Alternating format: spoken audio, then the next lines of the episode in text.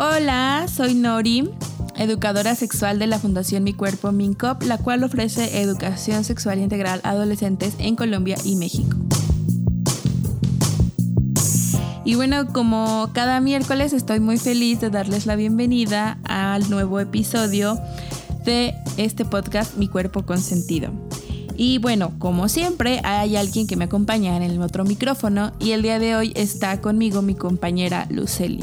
Bienvenida Luceli, ¿cómo estás? Hola, gracias.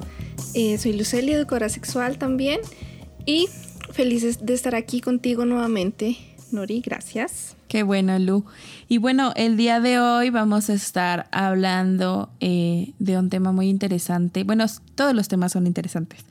Eh, pero me parece doblemente interesante porque eh, antes ya hablamos sobre el sexo anal, entonces eh, hablar el día de hoy del sexo oral me parece genial.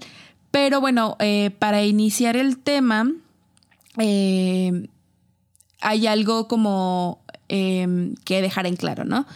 Eh, que nos preguntan mucho en los talleres de ¿y qué es el sexo oral? ¿De qué se trata? Entonces, bueno, el sexo oral es eh, una práctica sexual que se practica con la boca, ¿no? Eh, de boca a genitales. Y otra pregunta muy, muy interesante que también nos hacen es, ¿el sexo oral es realmente sexo o es parte como del juego previo? ¿Tú qué dirías ahí, Luceli? Yo diría que las relaciones sexuales pues no son solamente penetración y, no, debería ser enfocado simplemente en pene-vagina, sino que hay otras formas que también nos pueden dar placer, como por ejemplo, pues el sexo oral. Y este también hace parte de la relación sexual, aunque claro depende mucho de los gustos de la pareja, porque a muchos, muchos, muchas personas sí lo hacen, pero a otras pues no les gusta. Entonces es importante eh, preguntar, mm, comunicarte y saber si tu pareja quiere realmente practicar el sexo oral, si quieren estimular los genitales de esta manera, o mejor, si no hay confianza, no hay seguridad, eh, pues recomendar, recomendamos no, no hacerlo. Siempre recordar que, que en las relaciones sexuales es importante que haya consentimiento. Sí. Pero si, respondiendo a tu pregunta, si hace parte del sexo, ¿por qué no? También es, es muy placentero. Creo que yo hablaba también eh, cuando eh, hablamos de, en el otro episodio sobre sexo anal, yo mencionaba que muchas veces la pornografía nos deja como con ideas de qué es el sexo, ¿no? Y pensamos que todo lo que vemos ahí es así. Y creo que mucha gente tiene esta idea de que el sexo es como parte de los juegos previos, porque eso es algo que nos muestra eh, la pornografía. Pero bueno, Qué bueno que, lo aclaras de esta manera, Lu. Y también aclarar que no hay riesgo de embarazo, ¿no? Eh, es otra de las grandes preguntas que nos hacen durante los talleres es, bueno, y yo, si yo practico sexo oral y, no sé, me trago el semen o algo así, ¿puedo quedar en embarazo? Exacto. Y no, porque en realidad, o sea, el estómago no está conectado con el útero y eh, pues hay, en nuestro estómago hay ácidos que van a, destruir o, o sea, destruyen los alimentos y bueno, todo lo que tragamos pues interactúan con estos ácidos, ¿no? Entonces no hay riesgo de embarazo. Exacto. Qué bueno que lo aclaras porque también es una pregunta que se hace en los talleres. Y eh, importante, una recomendación aquí es que a pesar de que no hay eh, riesgo de un embarazo, sí es muy alta la probabilidad de contraer una ITS. Por eso es importante que usemos condón o barrera bucal. Sí, muy alta. Eh, ¿Cómo se hace la barrera bucal? Sabemos que en Colombia casi no, pues no la encontramos como tan fácil como el condón, pero si sacamos el condón, le cortamos las puntas y luego cortamos como por la mitad, quedaría como el rectángulo, que es la barrera bucal y que es la que eh, usamos en nuestra boca. Cubrimos la parte de la boca o si queremos la parte de la vulva ¿Para qué? Para que la lengua pues no tenga contacto con la zona genital y así evitar que haya una, infección de transmisión sexual. Importante también, o bueno, como recomendación, evitar el sexo oral si por ejemplo ustedes ven que la zona genital de pronto tiene verruguitas, como granitos, está como granitos rojitos tal vez, o ven algo que no es cotidiano, mejor evitarlo. Sí, porque de pronto la persona no se da cuenta, bueno, o no sabe si tiene una ITS, entonces mejor evitar. Si ven que hay como granitos o lesiones ahí en la zona genital, tanto en la vulva como en el pene, para eh, pues evitar justamente una ITS. O en la boca, ¿no? O en la boca, sí. Y utilizar condón si no, o sea, si es en la vulva, pues la barrera vocal. Y si es en el pene, condón, ¿no? Sí, y viene de sabores, justamente por eso. Y también hay de sabores. Sabores y fluorescentes y...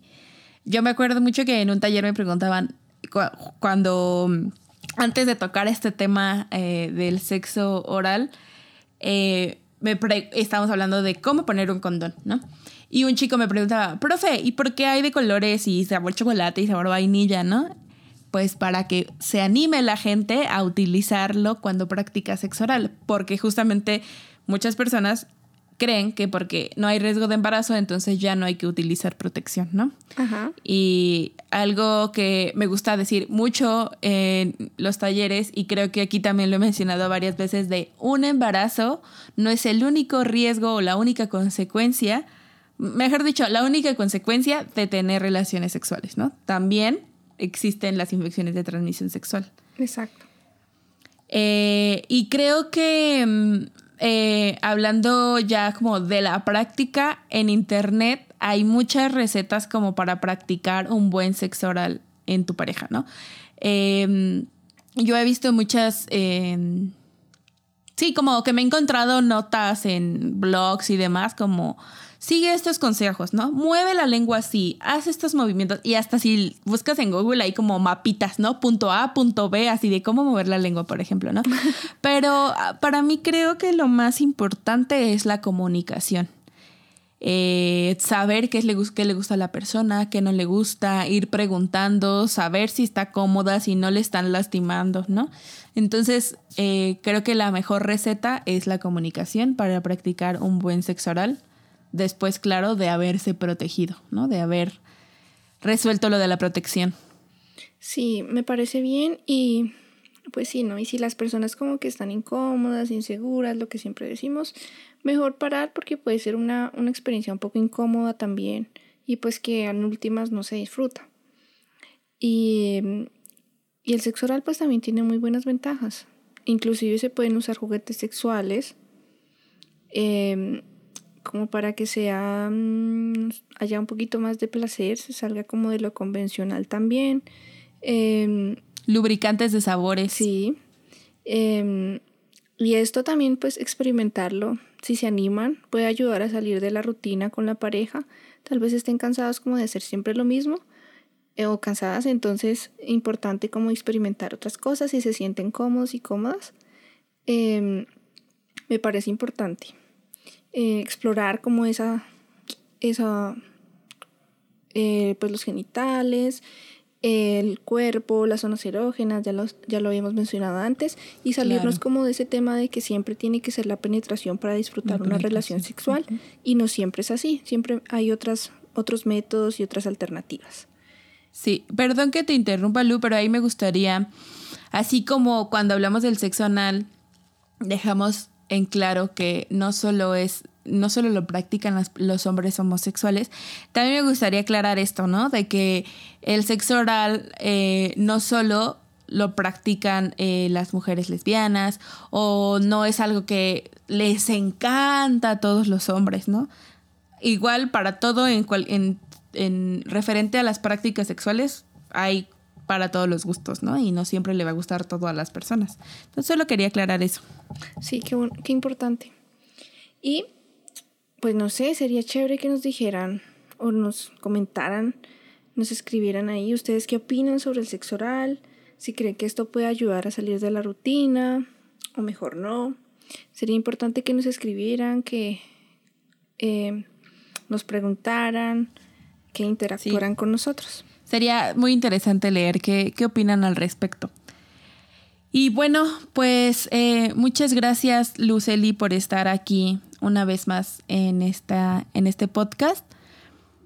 a quienes nos escuchan, no se olviden de seguirnos en nuestras redes sociales. De hecho, ahí en, en Instagram tenemos una publicación de cómo hacer una barrera bucal, ¿no? Con dibujitos y todo muy bien explicado, por si se quedaron con las dudas.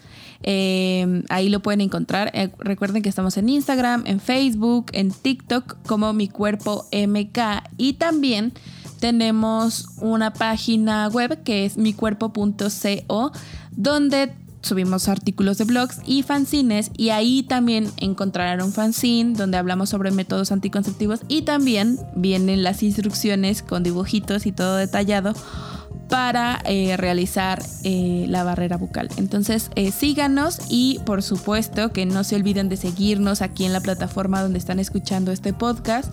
Activen las notificaciones para que no se pierdan ningún episodio porque recuerden que todos los miércoles hay un episodio nuevo. Entonces muchas gracias Lu. Que estés muy bien y nos escuchamos hasta la próxima. Gracias a ti, Nori. Nos vemos en la próxima. Chao. Chao.